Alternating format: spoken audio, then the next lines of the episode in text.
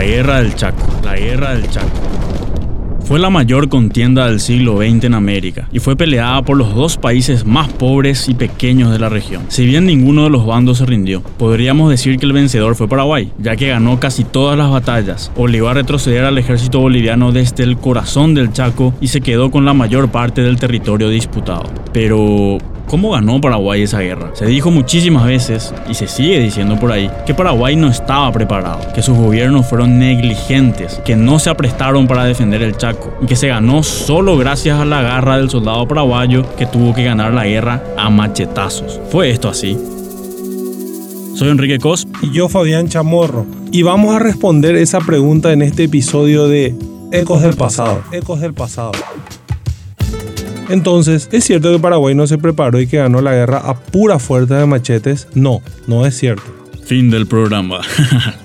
no, todavía no. Ya de entrada decimos que no fue así. Pero falta lo más importante, explicar los motivos de nuestra respuesta. Hay muchas muestras de que el país se estaba preparando en los años previos a la contienda. Por ejemplo, después del incidente que terminó con la muerte del famoso teniente Adolfo Rojas Silva,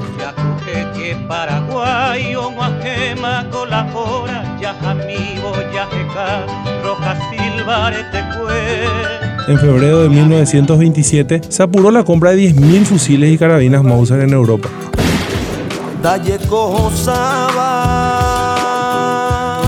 Para tener una idea de lo importante que fue esa inversión, vamos a 1923, año en que terminó la revolución que ensangrentó al Paraguay por más de 12 meses. Para entonces, el ejército paraguayo tenía solo 2.485 fusiles.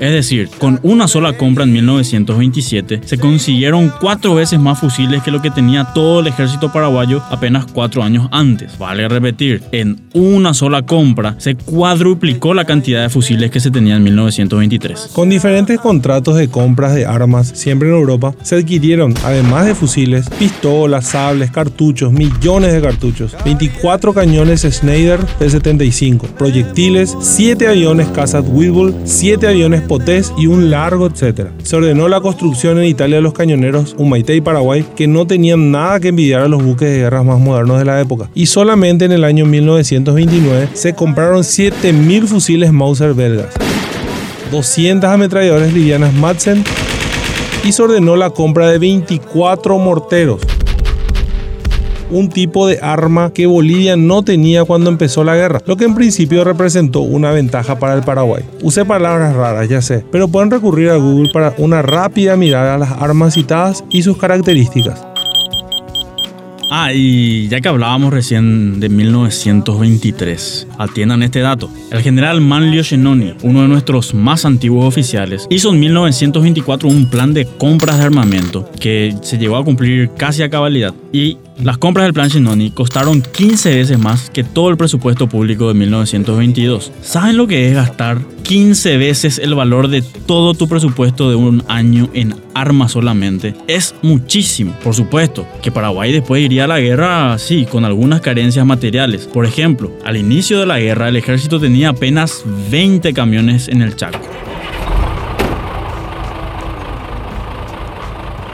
Una dificultad que se tuvo que superar requisando camiones de particulares y algo parecido ocurrió también con el transporte fluvial. Pero esto no fue por negligencia porque no se quería defender el Chaco. Tenemos que ser conscientes del Paraguay un país pequeño con menos de un millón de habitantes y sus recursos eran limitados.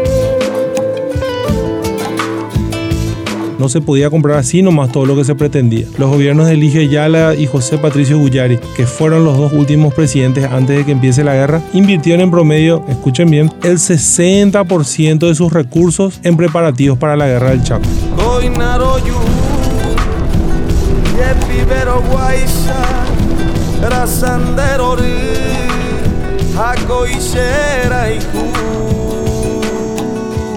Más lo que se tendría que gastar en defensa. Gastar más de la mitad de tus recursos para una posible guerra ya es excesivo. También tenés que pagarles a los maestros, los médicos, las enfermeras, los funcionarios públicos, los policías, hacer obras públicas, atender el crédito externo, etcétera, etcétera, etcétera. Con todo esto, no podías aumentar mucho más los gastos para el Chaco.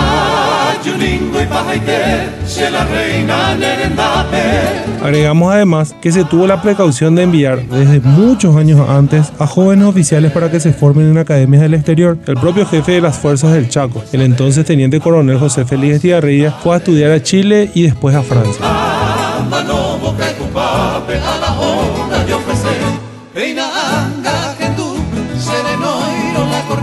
Entonces, ¿de dónde salen estas acusaciones de que los líderes paraguayos fueron irresponsables, que no se prepararon para el conflicto y que además dejaron que los soldados paraguayos se vean obligados a defenderse con machetes nomás?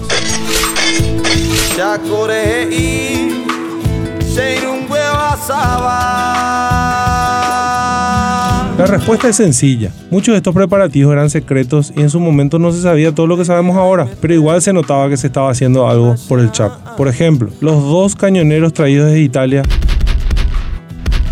fueron recibidos en medio de una fiesta pública en la que participaron miles de ciudadanos en la Bahía de Asunción. El acontecimiento fue festejado por todos los periódicos de la época por varios días, tanto así que un año antes de que empiece la guerra, la diplomacia boliviana publicó una declaración en la que expresó su alarma porque Paraguay se estaba armando. La Cancillería paraguaya respondió y se rompieron las relaciones diplomáticas por unos meses. En fin, el punto es que era tan obvio que Paraguay se estaba preparando que hasta los bolivianos se quejaban públicamente. Entonces, de nuevo, ¿de dónde sale esta historia de la del Chaco. Sale del mismo lugar de donde salieron tantos otros mitos, de las luchas políticas.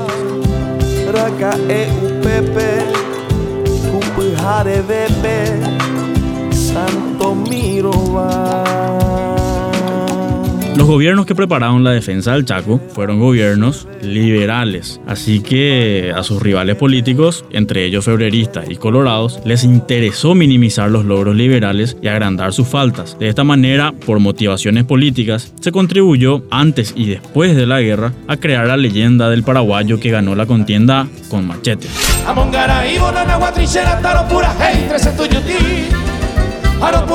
Regimiento 13 en Anagua de Gloria. Aitivira y Regimiento 7 en la muralla, viva Mopuajare. Pues claro, si el país ganó en el Chaco gracias a una buena conducción dentro y fuera del campo de batalla, sería un mérito liberal. Mientras que si lo hizo enteramente por valentía del soldado paraguayo, que sin duda el soldado paraguayo fue valiente, a pesar de la falta de preparación, se borran los méritos de personajes como Eligio Ayala, José Patricio y Eusebio Ayala, el capitán José Bozano y tantos otros que con su talento y su honradez prepararon el terreno para que el Paraguay, con menos recursos, pueda imponer ponerse sobre un adversario con más hombres y mejor pertrechado.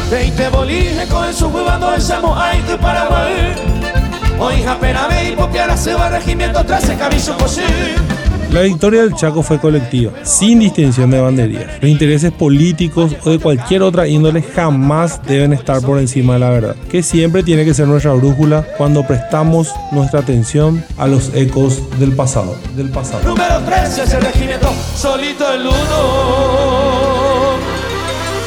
Se batalló.